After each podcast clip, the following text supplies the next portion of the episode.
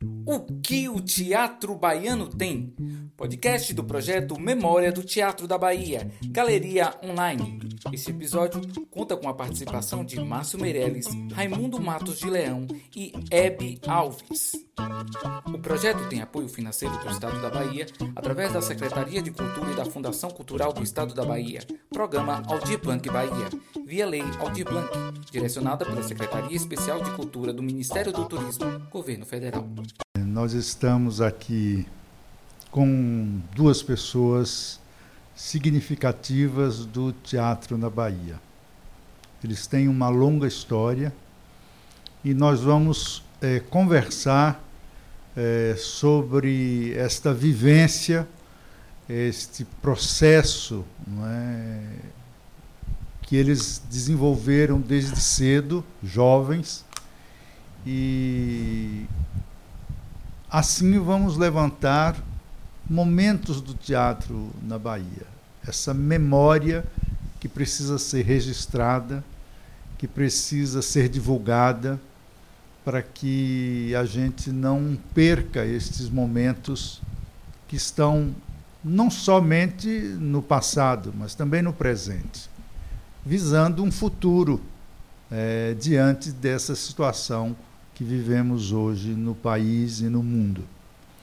Então, Márcio Meirelles, é, diretor do Teatro Vila Velha, foi diretor do Teatro Castro Alves, foi secretário da Cultura do Estado da Bahia, tem uma longa carreira no teatro.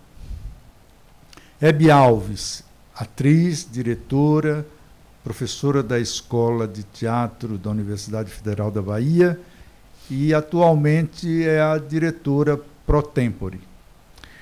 É, a primeira pergunta que eu vou fazer para vocês é do comecinho dessa relação de vocês com o teatro.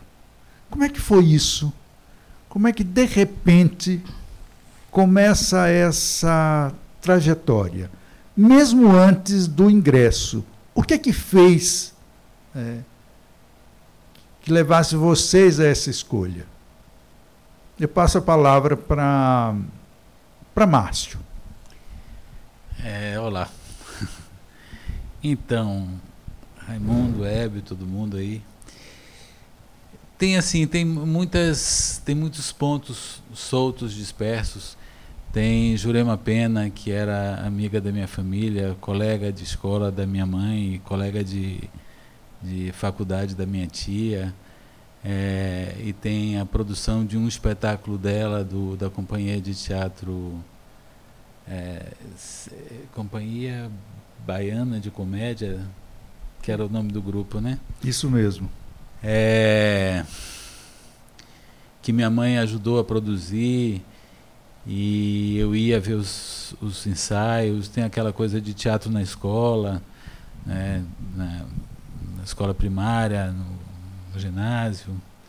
É, e tem aproximação com algumas coisas e algumas pessoas e alguns acontecimentos, alguns eventos.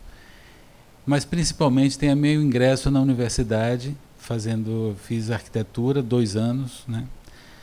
É, na verdade um ano e meio. E, e quando eu entrei na, na, na escola de arquitetura em 72, é, era um ano muito duro, muito difícil da, da, da, que a gente vivia no país por causa da ditadura.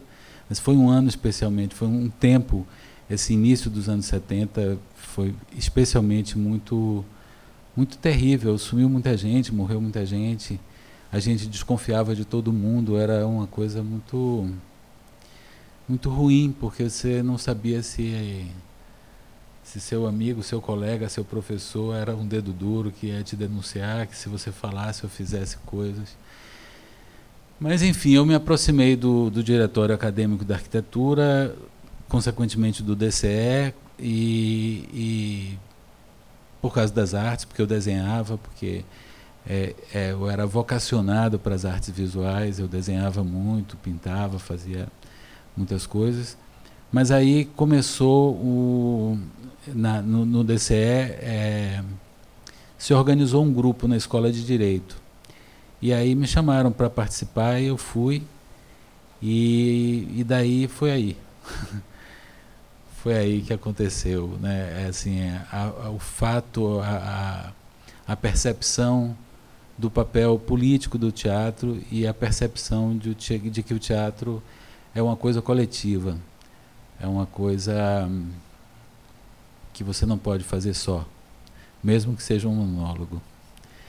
E aí, e aí pegou, né?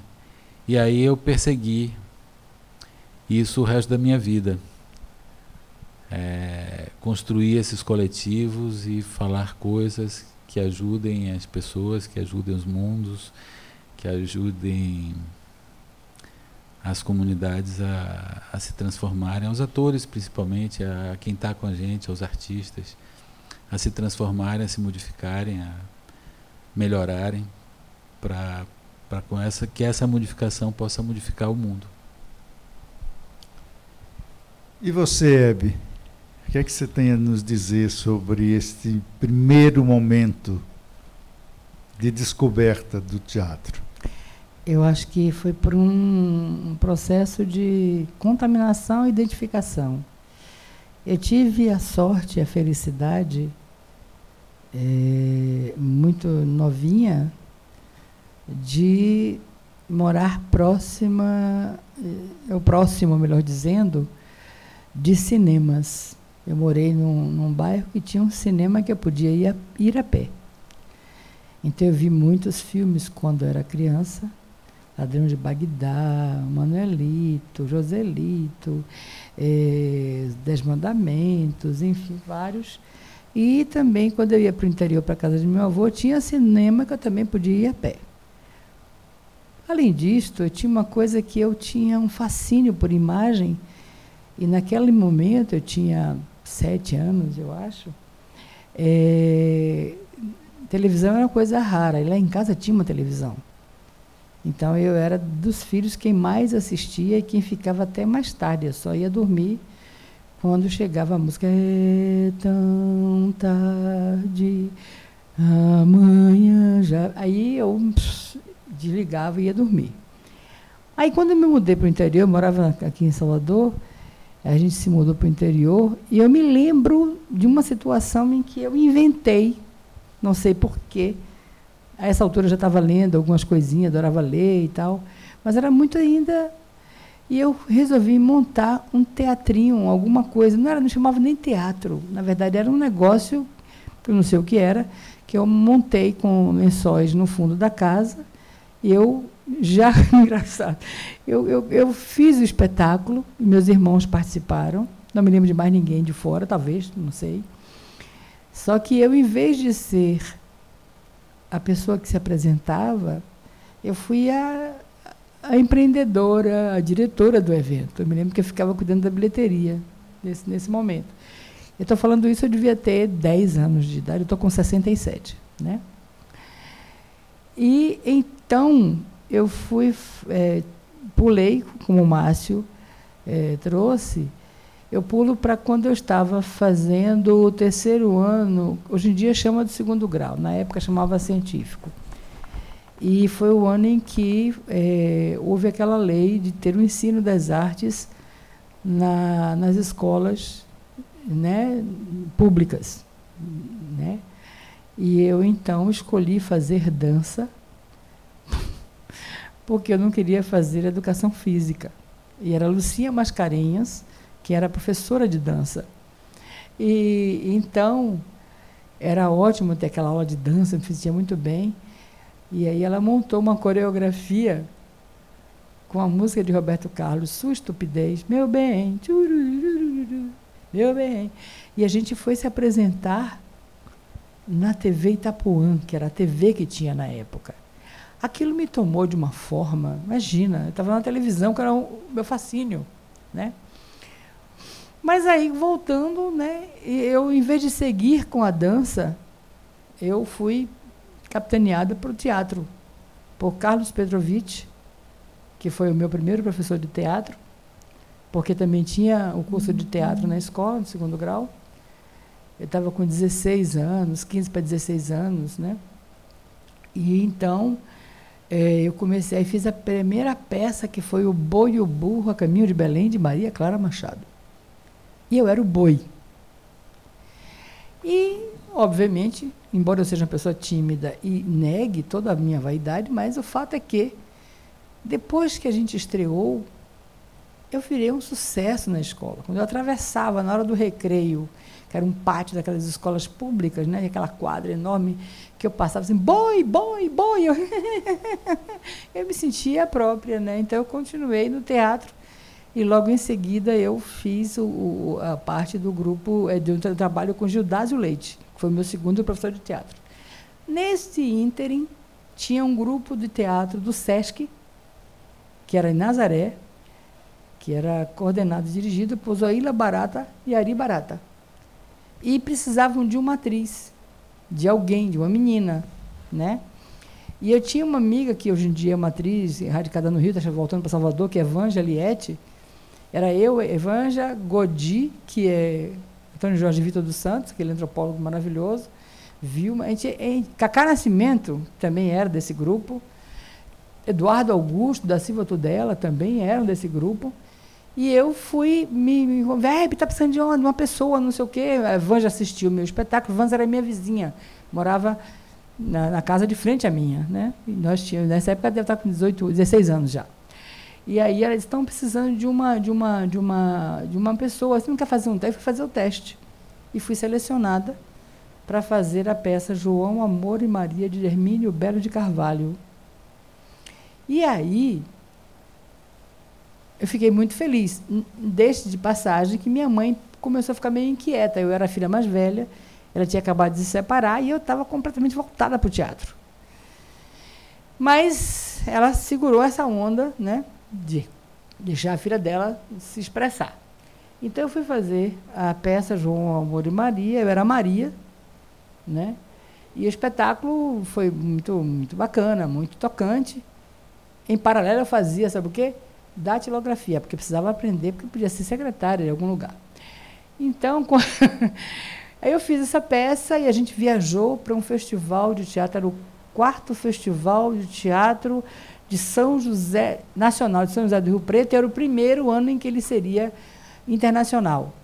E a gente foi fazer o espetáculo lá. E Sábado Magaldi, Deus o tenha, assistiu o espetáculo e ele fez uma crítica muito dura ao espetáculo.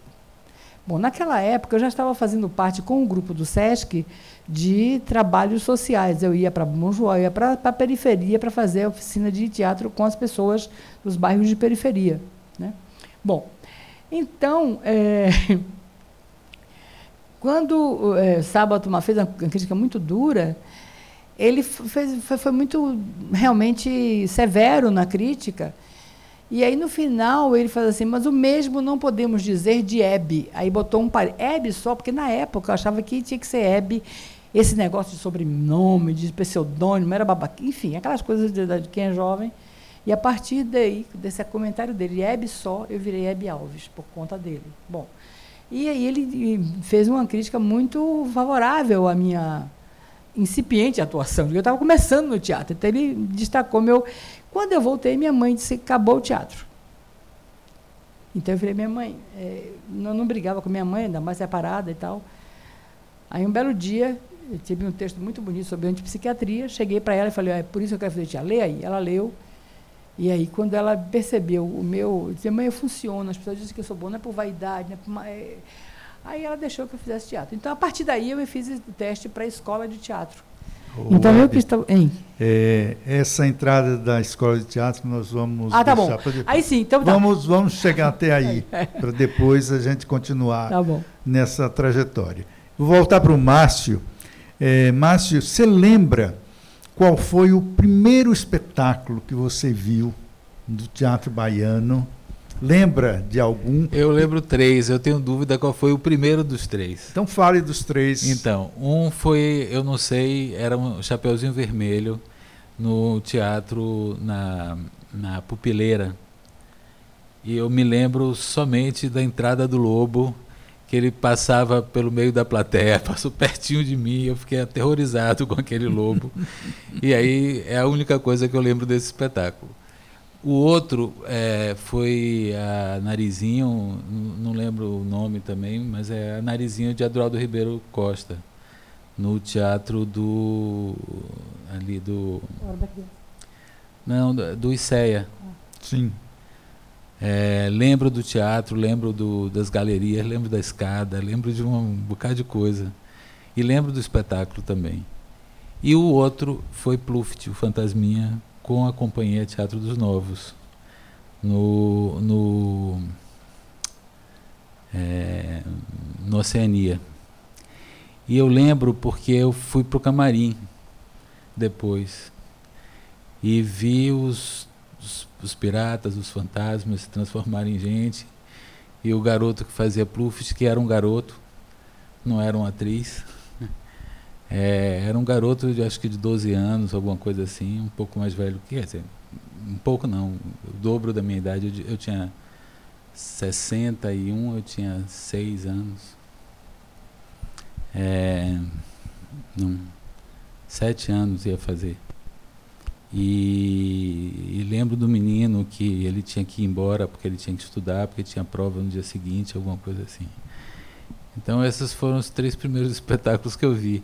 E o Pluft foi muito engraçado, porque eu, eu lembrava muito bem. E, e quando eu fui, entrei no Vila, né, que eu tive acesso à documentação, etc e tal, eu vi o Pluft. Falei, porra, foi esse Pluft que eu vi, foi esses caras, foi Sônia Robato. Quer dizer, foram aquelas pessoas que agora trabalhavam comigo, Petrô, Sônia, etc. Então foi muito bonito esse, esse fechamento do círculo. E você, Hebe?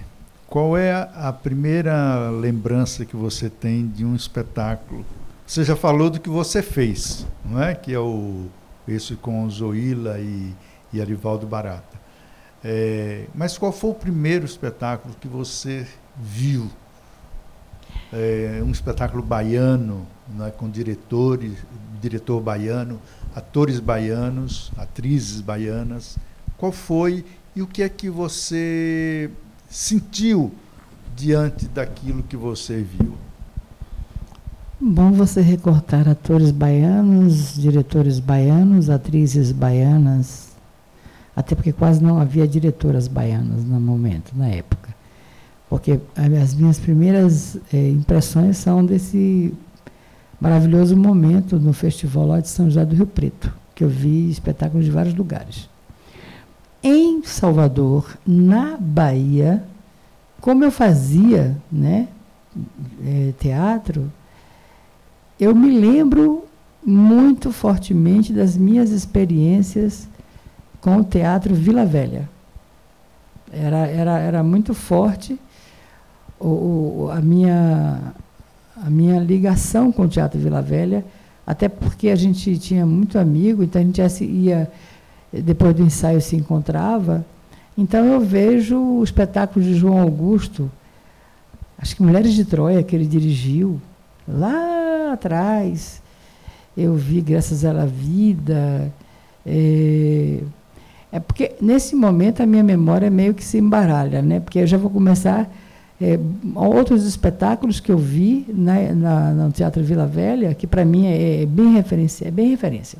O Teatro Vila Velha foi o lugar em que eu vi mais espetáculos. Como eu era da escola e eu fazia os espetáculos, a gente não tinha uma produção muito intensa como hoje tem mais na escola de teatro.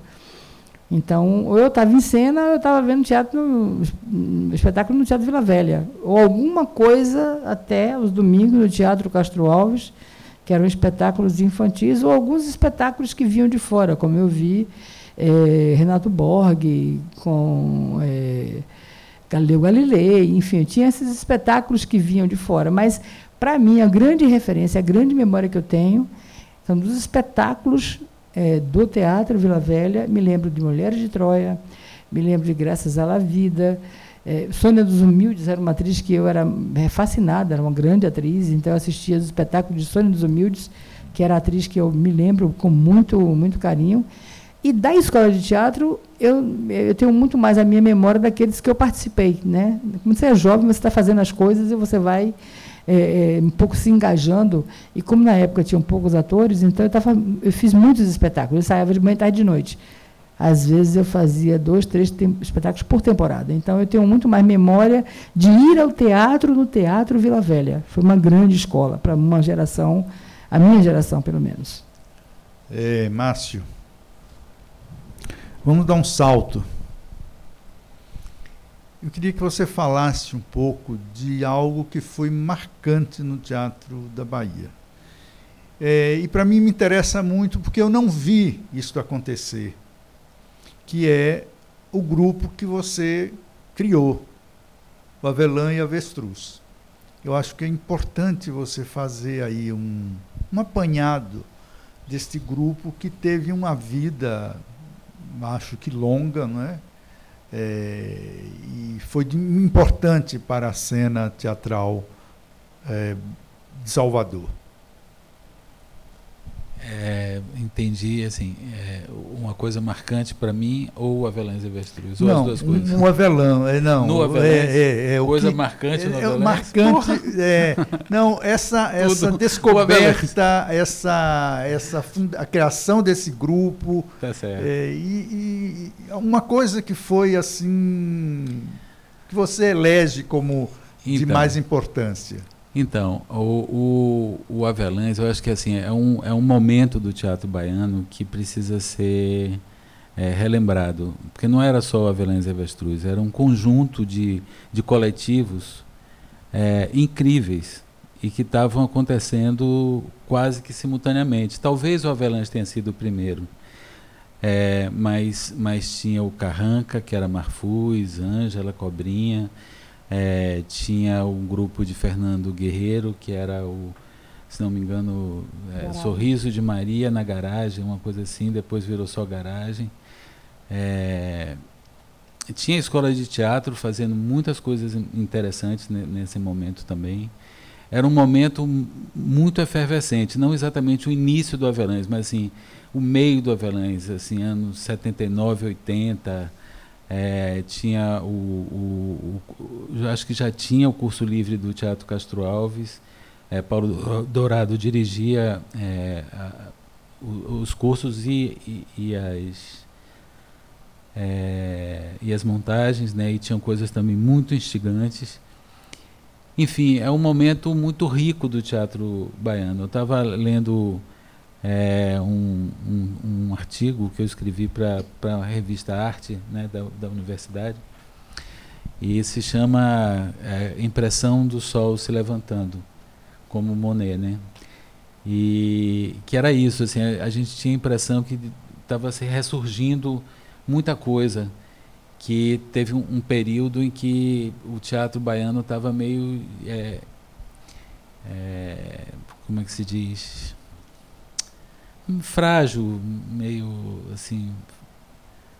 Enfim.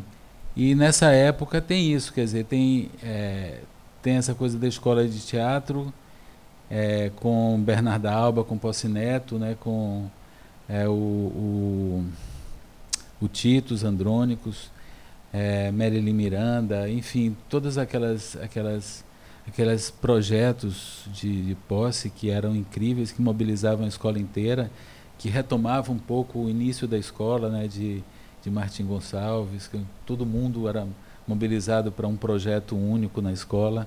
E isso é muito importante, porque teatro é isso, né, é um coletivo é, né, junto, convergindo para um mesmo objetivo naquele momento, ainda que depois se disperse tudo. E daí a, a existência dos grupos e a importância dos grupos é que prevê essa convergência, prevê um prazo né, de tempo, de experimento, de conhecimento, de aprofundamento, de verticalização, que enriquece a linguagem teatral. Né, enriquece como criação de novos símbolos, novos signos, novos. É, enfim, novos jeitos de fazer que são velhos também, que são reciclagem de muitos outros jeitos. E o Avelães Avestruz surgiu nesse momento, que também surgiu Asdrubal trouxe trombone no Rio, Pó de Minoga em São Paulo, é, e outras experiências eh, Brasil afora. Era uma coisa coletiva, a gente tinha por princípio sermos um coletivo é, e não ter patrão e empregado, que era uma grande luta, uma grande queda de braço nossa, é, porque foi um momento também exato que foi criada a, a, a lei né, da, da profissionalização do, dos artistas é, e, e, e aí começou aquela coisa, é profissional, não é profissional. Nós éramos absolutamente profissionais, a gente trabalhava 12 horas por dia ensaiando, nove meses de ensaio para apresentar um espetáculo com um esmero, com uma qualidade né, obsessiva de detalhe no figurino, no cenário e tal. Mesmo que não tivesse dinheiro, tinha muita invenção ali. E, e a gente não, não queria, então a gente inventou, descobriu com um advogado, meu pai, que é era advogado, é, uma forma da gente se, se, se reunir profissionalmente. Éramos consórcios, cada espetáculo que a gente fazia, a gente constituía um consórcio para desenvolver aquele espetáculo. Então era a forma jurídica que a gente encontrou para ser socialista, para ser é de todos, né? Se desse lucro era para todos, se desse prejuízo era para todos. E todo mundo metia a mão na massa, cada um na sua, na sua competência, na sua capacidade, na sua disponibilidade de tempo.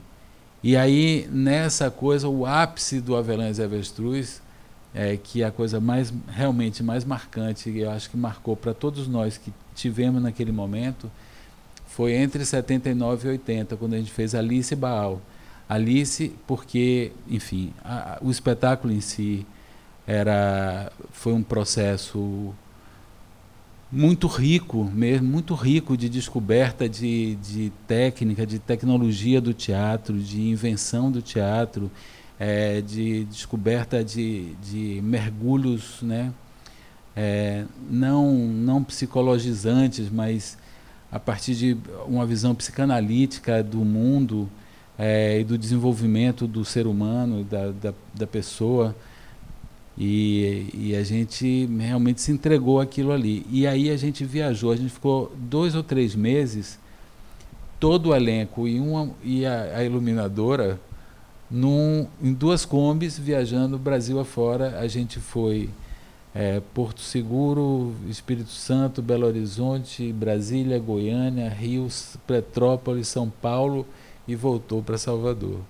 Então foram é, dois ou três meses, não lembro mais, é, de convivência íntima, absoluta, sem dinheiro. A gente às vezes não tinha, a gente ficava guardando para chegar até a próxima cidade, para a próxima bilheteria é, alimentar a gente, ou enfim, os, os acordos com restaurantes e tal que a gente conseguia pelo meio do caminho. E o crescimento como gente, como ator, e como atriz, e como diretor, é, foram. É, assim, é, é, minha, é meu mestrado. é minha. É, e depois em Baal também, porque a gente também fez uma imersão. A gente passou uma semana no sítio de um dos atores, é, refletindo sobre o processo do grupo, porque a gente foi convidado para um seminário que foi, se não me engano, organizado por Bião. É, e nesse seminário se discutia a forma de produção. E a gente ia para falar sobre esse teatro cooperativado. Então a gente passou uma semana revendo toda a nossa, nossa história, que era curta ainda naquela época, era, né? era alguns poucos anos, 76, uns quatro anos de, de convivência mas a gente mergulhou mesmo e está aí, tem um documento, o documento existe, a gente publicou nos 30 anos do Avelães, a gente publicou. É, e é impressionante como é atual ainda, como as questões são as mesmas para a gente, para os atores, para a produção cultural, para a relação com o público, enfim.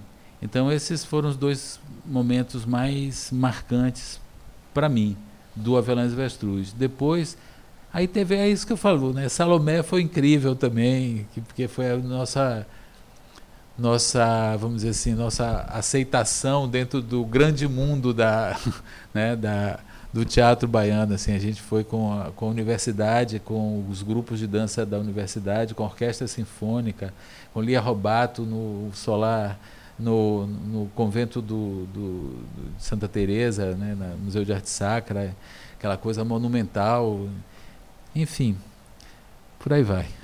Eu fico muito feliz de ouvir isso, porque como eu não estava mais em Salvador, eu ouvia falar não é, do grupo de vocês, mas essa sua fala me traz assim informações é, importantes não é, deste momento em que os grupos, o teatro de grupo, não só na Bahia, mas no Brasil como um todo, começam a firmar a sua, a sua potência, não é, com os seus projetos. E eu acho que o seu grupo, este grupo, não é, Averlãs e Avestruz, é, tem uma história marcante no cenário uh, teatral baiano. Hebe, você entra na escola quando? Primeira vez que pisei no palco do Martim Gonçalves, que antigamente era Teatro Santo Antônio, foi em 1972, como integrante do grupo de teatro amador do SESC, do Nazaré, para fazer parte de uma montagem didática de formatura de uma estudante de direção teatral chamada Marluce Nunes, que Deus a tenha em sua santa glória, que montou um uísque para o rei Saul de Vieira. Tá. Você não era aluna da escola? Entrei em 1973 como estudante do curso de formação do ator, que era um curso de nível médio extinto, me parece que em 74, 75, porque a turma que depois, depois de mim já não tinha mais esse aval de ser um curso tá. promovido pela universidade. E logo depois você fez Bernarda Alba, no elenco da Bernarda Alba, direção do Zé Posse Neto, do texto do Federico Garcia Lorca. Dá para dá um panorama, assim, um, algumas, alguns elementos desse espetáculo que você ainda guarda, não é? E, e a significância dele para o teatro daquele momento. Dá, porque é, Bernarda Alba foi em 1974. 74. Eu tinha entrado em 1973.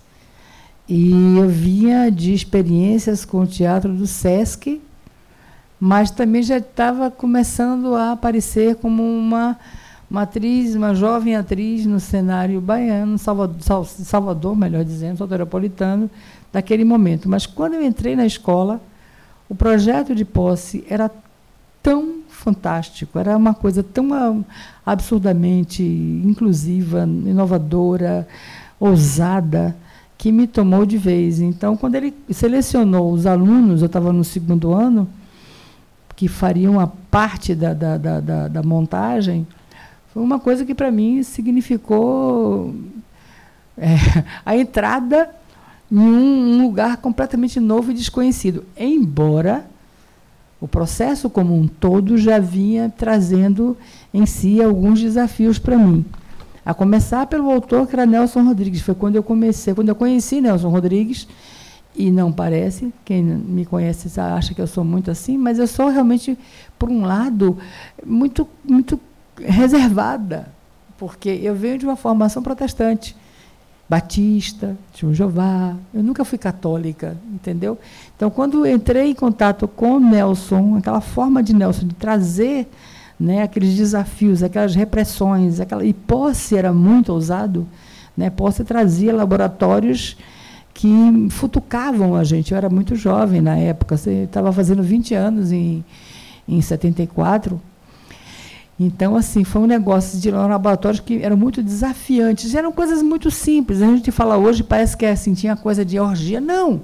Tinha um laboratório que Posse fazia, que era uma roda muito grande, todos os atores, todos, e falo quando todos, falo todos, eu falo de Liamara, que era nossa professora que estava no elenco, por exemplo. Cleise Mendes, que ainda era estudante, eu e Cleise Mendes entramos juntas no mesmo ano, porque ela vinha de letras, ela continuou fazendo letras, mas ela entrou num curso da escola de teatro, num curso nível médio. Então nós somos amigas desde lá. Minha amiga mais antiga Cleise Mendes. E aí, assim, a gente tinha uma Lia Mara, tinha Carmen Bittencourt, imagina, no elenco. Sônia né? dos Humildes. Sônia dos Humildes, ia falar dela, que é minha grande ídola, minha grande deusa, né? É um amor da minha vida. Eu ficava fascinada vendo Sônia. Ficava essa coisa da, que na, na, minha geração tinha muito isso, de você ficar na curiosidade, no bastidor, vendo aquela atriz que você admirava atuar e sorvendo tudo que você podia na sua, né, no seu fascínio, na sua forma muito ingênua até de se aproximar da, da, da, arte, né? Então assim era um lado desafiante. Assim, tinha esse círculo e Posse colocava todo mundo é, é, em, em, um dos laboratórios, né? E, e, uma pessoa em pé, com a mão assim, estira, duas mãos estiradas, e uma pessoa ajoelhada que fazia, lambia essa mão e falava um texto, que eu não me lembro se era um texto que a gente inventava na hora, não me lembro bem. E depois, com essa, essa saliva nossa, a pessoa fazia uma máscara na nossa cara e dava um tapa na gente. Então, para mim, tem um, era, era, muito desafiante aquele negócio, entendeu? Então, então, eram coisas que realmente eram um fascínio e repulsa ao mesmo tempo, e uma entrega absoluta, porque posse era muito exigente e exigia muita disciplina.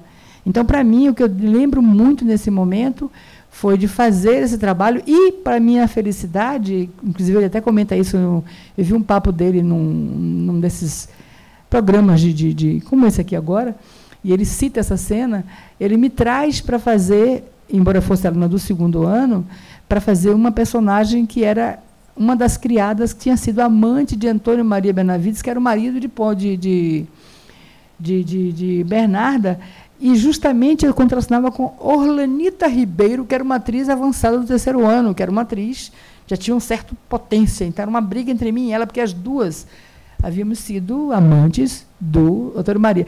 Então, para mim, foi um momento de entrega, não tinha mais nada mais importante do que estar naqueles laboratórios, do que fazer aquelas coisas. Então, foi um, um fascínio. E, para comentar, foi uma coisa muito engraçada, a gente viajou, foi a primeira vez que eu viajei, na primeira vez foi com a, a peça do, do, do, do, Sesc, João e Maria. Mas a segunda vez foi com Bernarda Alba. E a gente foi para São Paulo, foi, foi quando eu vi Acorda Amor, eu tive um pesadelo agora, eu conheci São Paulo, aquelas coisas assim, a capital, né? Porque antes tinha ido para São José.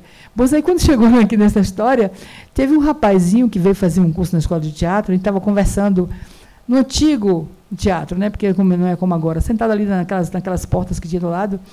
Aí ele comentando, ah, eu vi o espetáculo daqui da escola de teatro, vocês são muito bons, não sei o quê. Rapaz, eu vi uma peça, Bernarda Alba, tinha uma mudinha.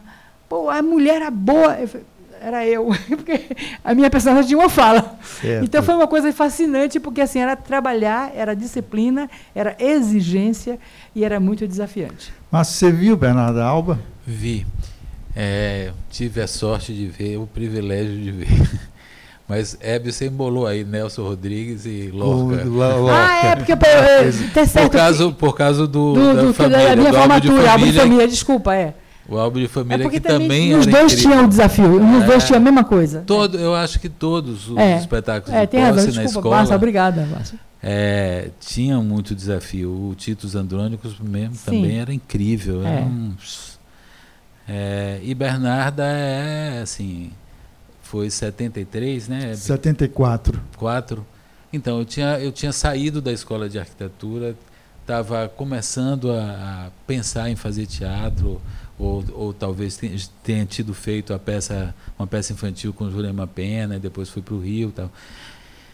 É, e Bernarda foi um destampador de, de juízo, né? Assim, aquela coisa incrível, aquelas mulheres incríveis, ah, aquela Liamara louca, aquela Hebe Alves louca, aquela Carmen Bittencourt louca, todas absolutamente loucas, né?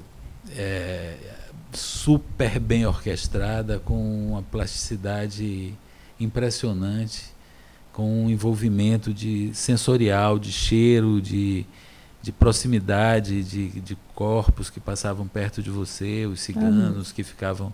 Né, tinha um coro de ciganos que ficavam atormentando aquelas mulheres ali.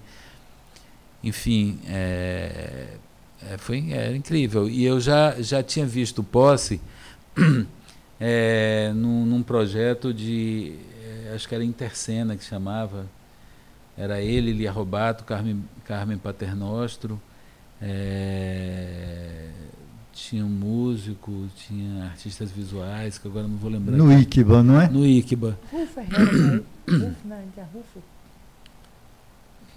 Não, não lembro o nome. Enfim, agora não vou lembrar. Não estudei para isso agora. é, mas era, era assim, era uma pessoa também fascinante, né? Aquela, aquela pessoa que veio de São Paulo, que aquele artista assim descolado, né? É, naquele momento do, do Brasil, naquele momento da Bahia. É, e Bernarda realmente foi um marco. É, assim, eu acho que é um marco da, da, da encenação na Bahia, em Salvador. Né? É, e depois a escola seguiu com essa linha com posse com uma importância enorme e, e eu acho que é muito responsável por esse momento a seguir, né? do Avelange Vestruz, do Carranca, etc. e tal. É, que nós nessa época fazíamos exatamente teatro universitário. Marfus também, eu também. Tinha Ricardo Ottoni que fazia escola também, né? Enfim, Paulo Dourado também fazia escola. É, é isso, assim, tem um encadeamento e a importância da escola de novo na, na, na, na no renascimento do teatro baiano, né? Então eu vou aproveitar, já que você tocou nessa importância da escola, e eu quero que a gente um, fale um pouco, não desse passado, mas da importância da escola hoje e do Teatro Vila Velha hoje. É, por quê? Um, as suas histórias estão muito ligadas, não é? mas eu queria que vocês. Primeiro, Hebe na escola, como aluna, professora e, e senadora e, e diretora agora da escola. E você, aquele que fez o Vila renascer. Não só do ponto de vista da arquitetura do Vila, mas da própria existência do Vila não é? Porque das coisas que eu li, o Vila estava num processo de decadência muito grande, né? e quando você assume é, a direção do Vila Velha, não é? você transforma e dá continuidade a esse projeto que é de 1959. Não é? Então eu queria que Hebe falasse um pouco dessa escola, né? remetendo a sua história, ao seu passado, mas olhando para o presente. E você também, logo em seguida, falasse do Vila no presente, sem perder de vista essa, esse seu passado, que está ali naquele lugar. É?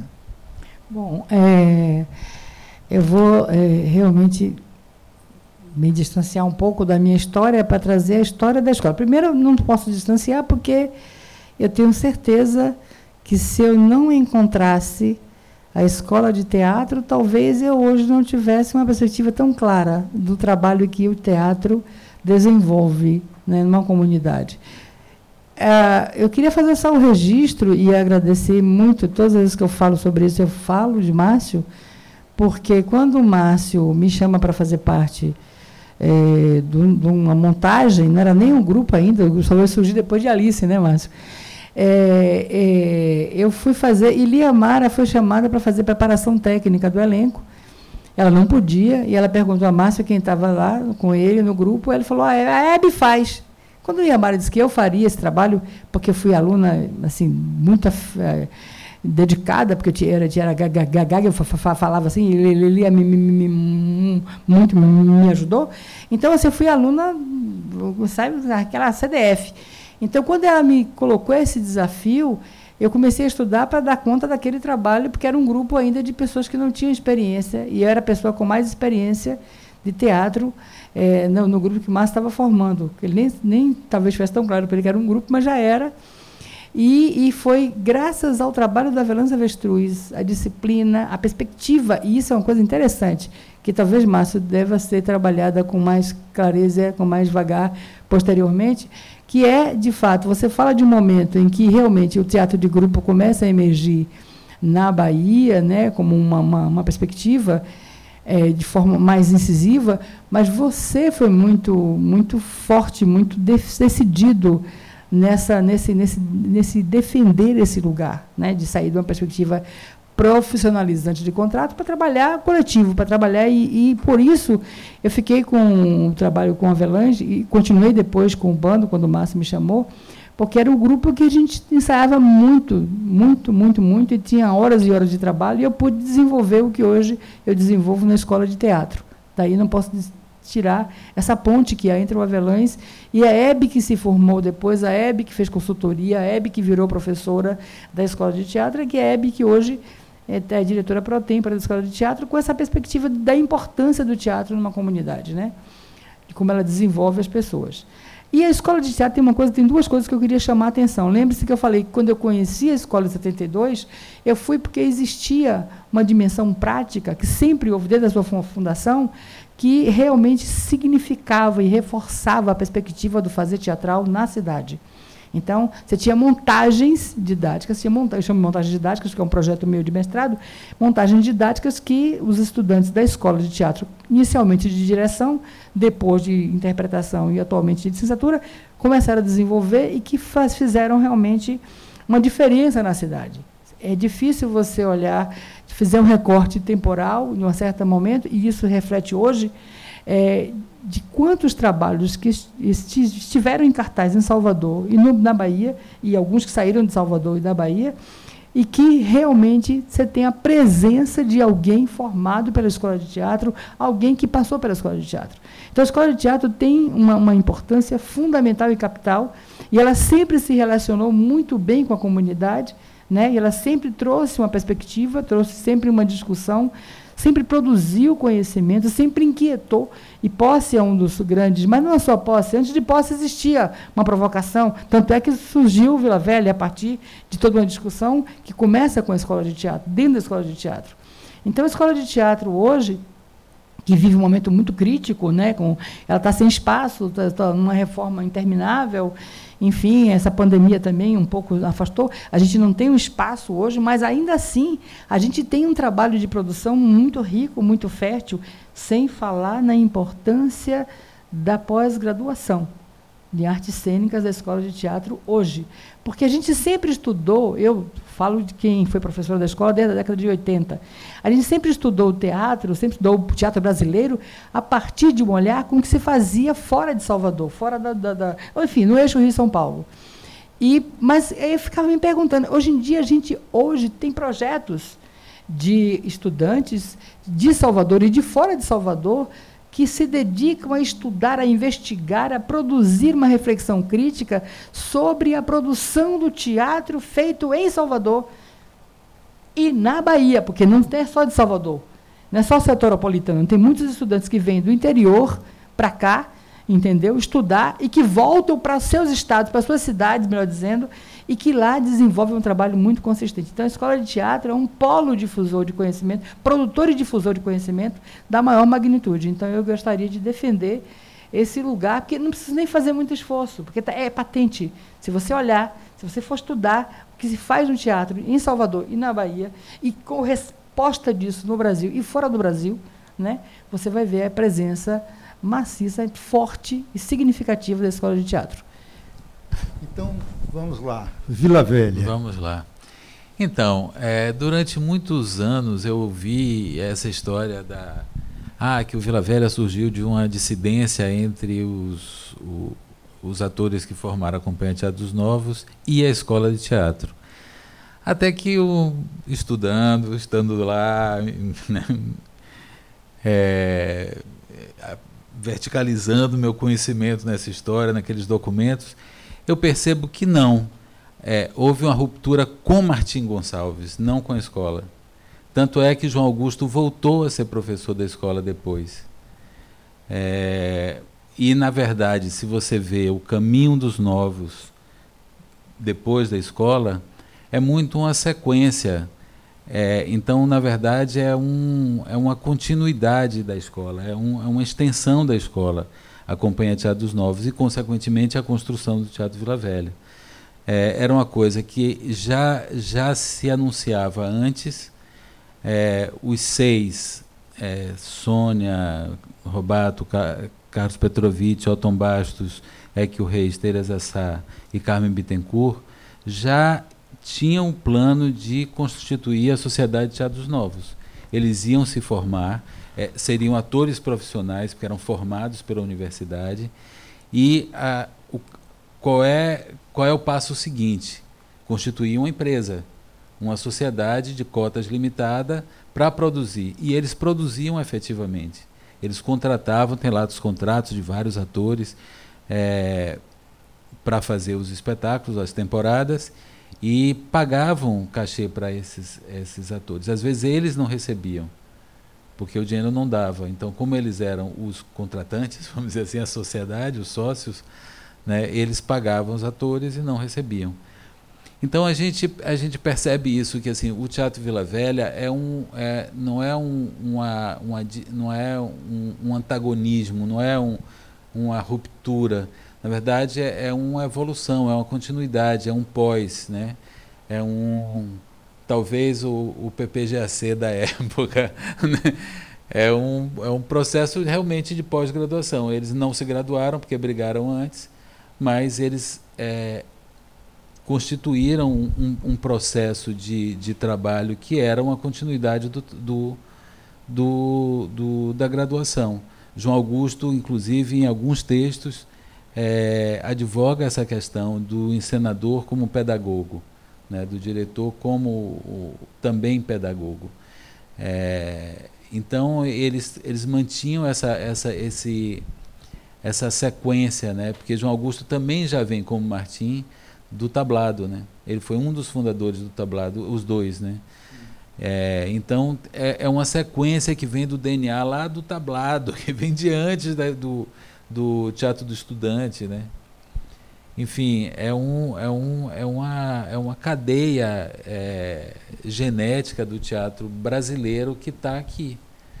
É, e o Teatro Vila Velha é isso, quer dizer, é um teatro que se manteve, ele manteve o espírito é, com altos e baixos, com muitos altos e baixos, é, mesmo é, durante a vida de João, mas assim teve um período até 68 que era a companhia dos novos que estava lá e que fazia as coisas, etc. e tal. Depois os sócios foram se afastando por conta da carreira de cada um e, e ficou por último Carmen Bittencourt e Carmen Bittencourt falou não, ó, eu vou só é, toma conta da sociedade, não do teatro.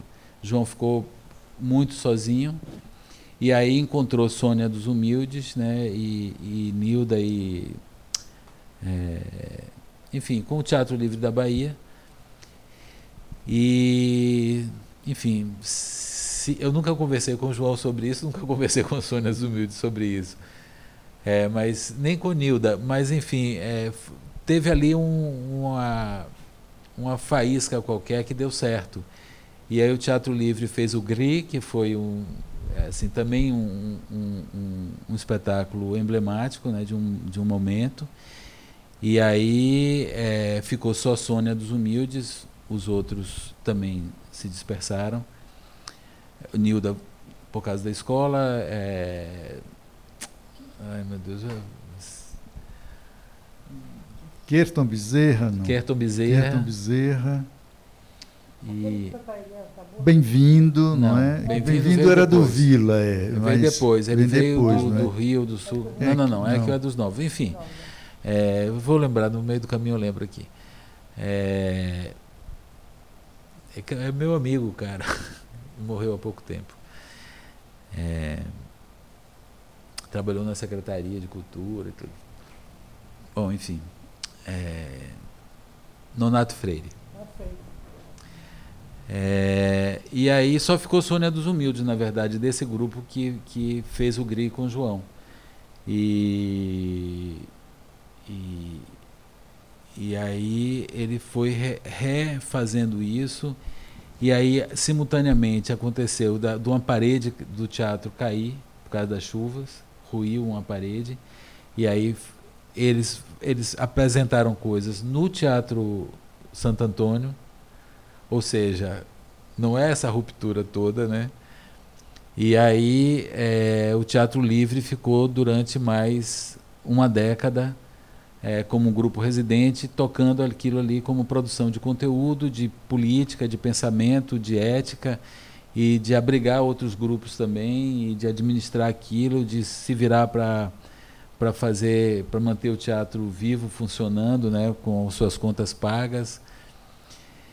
E, e aí... em 79 João morreu. Aí hum. quando João morreu, é, aí que voltou Équio, voltou o Teatro dos Novos, voltou Équio a tomar conta, aí fez uma administração meio que era um, um, um, um, revisitar o, a origem, mas que já era fora do tempo, já era outro momento, não deu muito certo.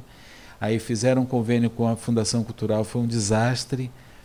E aí Petrô segurou a onda, teve o tal momento do teatro pornô que os, os moralistas se arrepiam, mas eu acho fenomenal ele ter mantido o teatro com o teatro, seja lá que gênero for, seja pornô, seja comercial, seja infantil, seja o que for, era teatro. E foi o teatro que manteve o Teatro Vila Velha de novo, né, e segurou aquelas paredes depois do desastre da Fundação Cultural. E, e é aí que você aí, se insere. Aí a gente entra né, em 94. É, eu e mais o bando, e mais Cristina Castro, e mais Ângela, e mais Chica Carelli, Ângela Andrade, é, mais vários grupos, e aí grupos foram se formando, e aí eu tinha esse princípio. Com a reforma, é, o teatro foi todo modificado, né, todo alterado, mas era o princípio do que eles queriam. Eles tinham um palco que era um, uma, uma ferradura com um quadrado no centro. Né? Esse centro era, era possível você tirá-lo, né? afastar. Uhum. Então, nos bailes, nos bailes das atrizes, eles tiravam aquilo, geralmente ia lá para o fundo, e ficava aquela rampa e aquela coisa que ficava mesas ali e tal. É, e eu vi um único espetáculo de João que ele fez isso, que foi o é, as bruxas, as bruxas de Salem. de Salem. Feiticeiras é, de Salem. É, mas é, Caça às Bruxas Caça chamava o espetáculo. Sim, sim. Que eu tive a sorte de fazer dois ensaios com ele. Ele me chamou para ser do elenco eu fiz os dois primeiros ensaios, mas aí eu não pude mais ficar, mas tive a, tive a chance de trabalhar com ele duas noites, né? Foi muito bom. É, e, e, e, aí tinha, tinha essa ideia de que aquilo podia se transformar, que o palco não era aquela coisa fixa, frontal, que podia ser outra coisa. O fato de não ter o rudimento, não ter é, ser um palco aberto, né? É, tinha vários indícios que, que levavam a gente a esse projeto arquitetônico que ele é agora, de ser um espaço múltiplo que pode ser. Eles não tinham recursos técnicos nem financeiros na época. Nós, são, né, em outro tempo, tem esses recursos técnicos com aqueles praticáveis e a gente conseguiu grana para fazer aquele, aquele espaço lá. Mas o espírito é o mesmo. Então a gente pensava muito essa coisa dos grupos residentes porque assim, o grande problema deles, por exemplo, era esse. Quando o grupo estava montando alguma coisa, meio é, capengava a administração do teatro, porque todo mundo estava envolvido, envolvido no projeto. É, quando eles viajavam, o teatro tinha que ser arrendado, tinha que ser, enfim, tinha milhares de, de ginásticas que eles tinham que fazer para o teatro continuar funcionando sem eles lá. Então, é, a gente passou, pensou muito nisso, em ter vários grupos residentes, né? com a ideia de que essa, essa, esse, esse cuidado com o teatro podia ser compartilhado por outros é, grupos, outros artistas, outros coletivos que teriam um abrigo também para desenvolver seu trabalho. Um desses grupos iniciais, além do bando, foi o Cereus de Hebe. É, enfim, a gente sempre está se encontrando, né? se cruzando o mundo afora. É. É, é. E aí é isso. Tá. Você falou de duas coisas, eu vou passar a palavra para a Hebe, que é o Cereus. Eu queria que você contasse um pouco do Cereus, as memórias do Cereus. E, em seguida, você vai é, falar um pouco sobre o, o grupo Lodum, não é? o bando, o bando Olodum, que não deixa de ser um grupo, não que não deixa de ser um grupo. O bando, o bando é mais bonito, mais sonoro, não é? É mais instigante. Mas eu gostaria que você falasse dos Cereus, não é? Cereus, né? É, Bom, falar dos Cereus, quero falar um pouquinho uma coisa anterior. É que eu é, fiz um concurso para a escola de teatro, eu fui contratada como técnica, servidora técnica administrativa. Eu era atriz contratada da escola de teatro. E eu atuava dos espetáculos da escola e também dava aulas. Né? Já vinha do processo que eu falei anterior, né, de, de, de, consultoria, que eu começo com, com o grupo que Márcio começa a reunir, que depois vira o Avelães. E é, em 90 eu sou contratada, eu faço concurso e sou contratada como professora efetiva da escola de teatro. E como tal, me é, deram a tarefa de dirigir o sexto curso livre de teatro. Até então eu tinha atuado nos cursos livres do Teatro Castro Alves e da escola de teatro, preparando tecnicamente voz e interpretação dos elencos. Mas, em 90, eu assumo a direção de um curso livre de teatro, e foi um momento muito, assim, realmente intenso, porque eu tinha um grupo que me acompanhava o ano inteiro, trabalhando, ensaiando com eles e produzindo, né, enfim, eh, investigando interpretação, voz e dramaturgia e tudo mais. E no final nós montamos o espetáculo Os Melhores Anos de Nossas Vidas, que é um texto de Domingos de Oliveira. E eu criei um projeto depois que era o núcleo de formação do ator, preparação do ator. E, e nesse grupo a ideia era os estudantes, os alunos do curso livre tinham um segundo momento com aquele, aquela equipe, com a encenadora e tal, para produzir, para um pouco consolidar né, aquelas poéticas e tal. E aí surge o Cereus. A gente monta o espetáculo O Menu Suas Viagens. Ainda não tinha perspectiva de se virar grupo, na verdade era só um projeto de extensão da escola de teatro, mas que a gente faz um primeiro momento, que é, que é o espetáculo O Menu Suas Viagens, que era resultado desse núcleo de preparação do ator. E a partir disso, o espetáculo foi, é, teve uma grande repercussão. E aí a gente como continuou trabalhando junto. Né? E nesse grupo é, do curso livre tinham grandes atores que estão até hoje aí fazendo trabalho, como o Carlos Betão e tudo mais. Mas dos Cereus ficaram Aisha Marques, Maria Menezes, é, Sérgio Sobreira, Tânia Toco, é, é, Ludmila Rosa, que foi trabalhar com Antunes Filho em São Paulo, Evani Tavares Lima, Isabel Noemi, que é filha de Eque Reis, inclusive, Zé Lauro Azevedo, que hoje em dia é radicado na França, e estou tentando ver se faltou mais alguém, a Iseca de Abreu, né, que eram os, os atores é, do Cereus, e nós fizemos um projeto muito interessante, que é, foi uma invenção de Ana Rúbia, que era uma produtora que mora em São Paulo, trabalha com Zé Celso hoje, trabalhou durante muito tempo na oficina, e ela simplesmente ela bolou um projeto que era um teatro nas escolas. A gente levava o espetáculo para as escolas.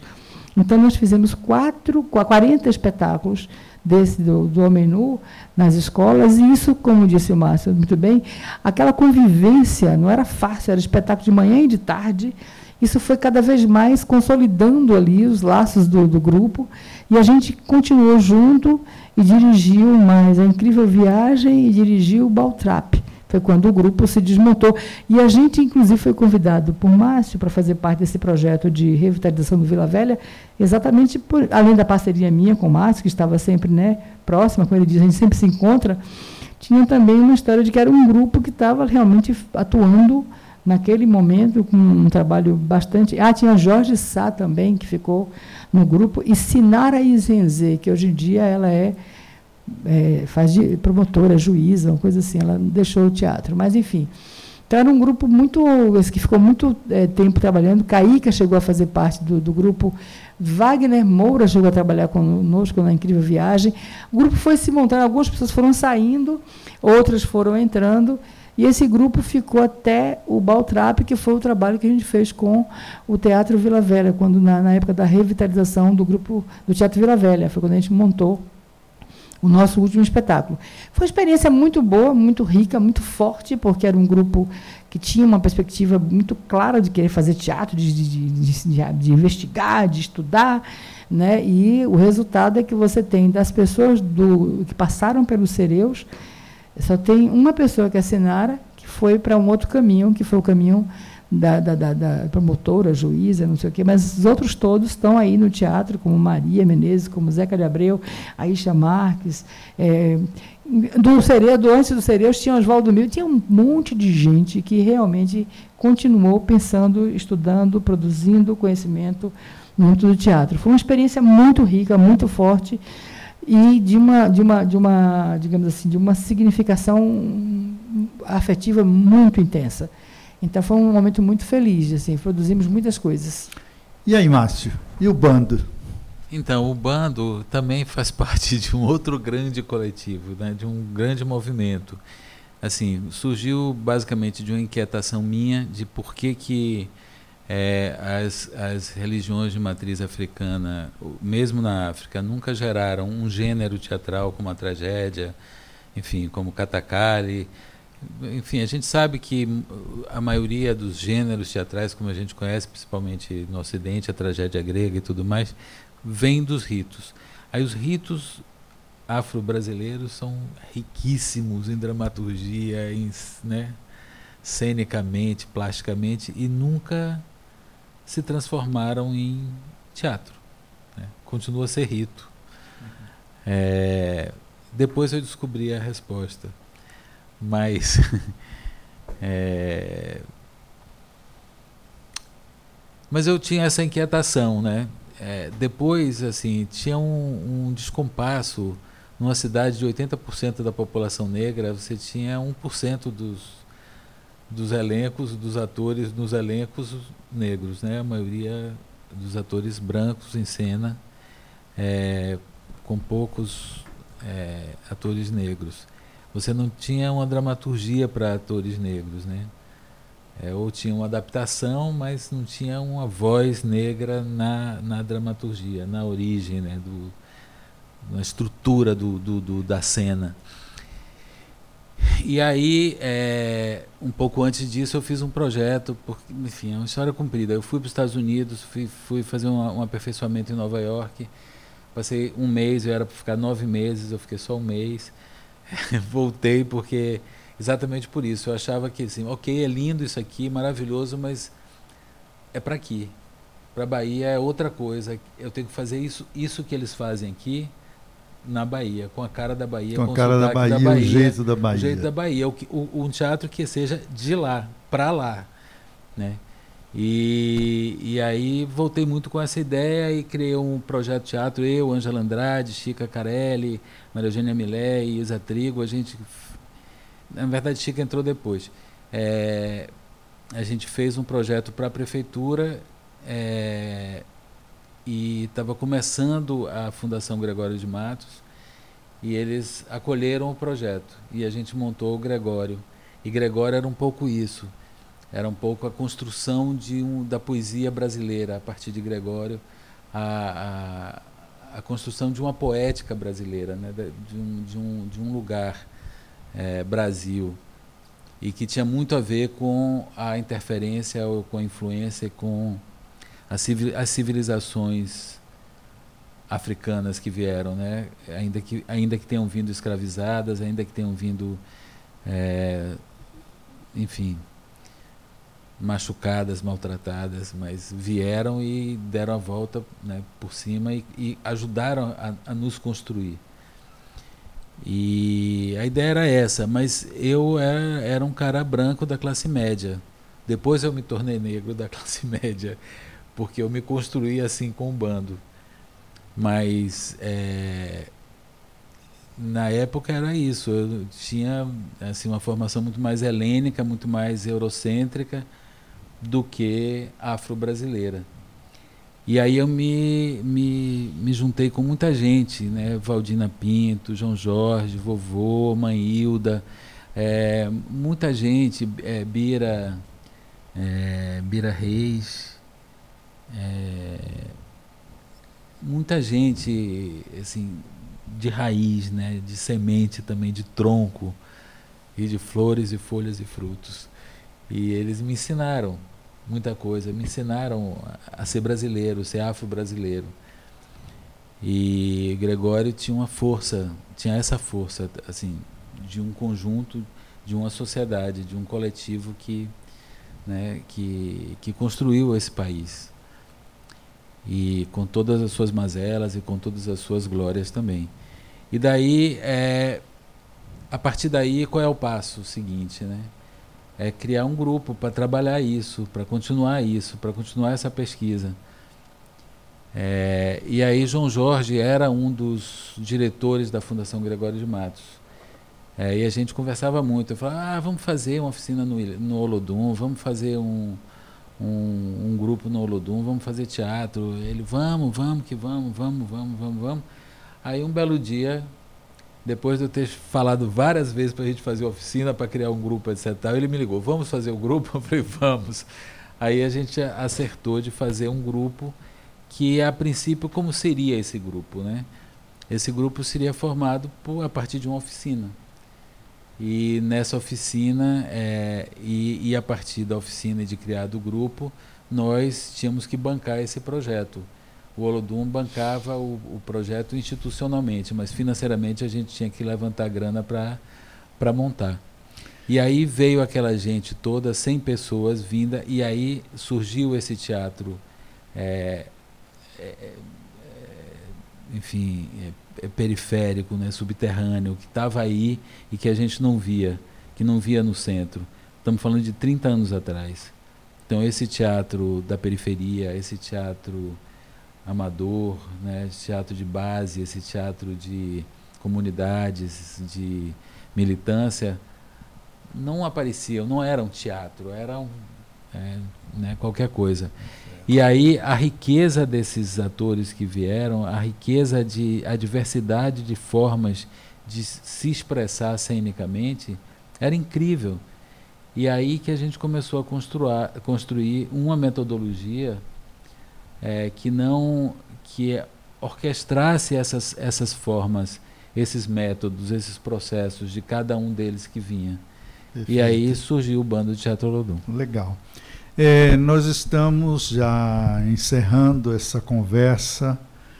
É, para mim foi, foi é importante porque eu não vi isso acontecer. E ouvi vocês dois, Hebe e Márcio, não é? contando essas memórias, não é? e essas memórias alimentam, não é? porque elas constrói uma história e essa história precisa ser registrada, não é? é? então, acho que as pessoas que ouvirão estas falas também serão alimentadas e nós só temos que agradecer, Hebe, agradecer a você, Márcio, não é? agradecer aos produtores deste projeto, é? que deve ter uma vida longa, eu espero, e que ultrapasse esse momento doloroso em que estamos vivendo e que tenho certeza que o teatro não morrerá. Ele pode até se fragilizar, mas ele retornará com pujança, porque estas pessoas, este homem, e esta mulher tem tudo para dar eh, continuidade a esse projeto é, de revitalizar cada vez mais a cena do teatro baiano.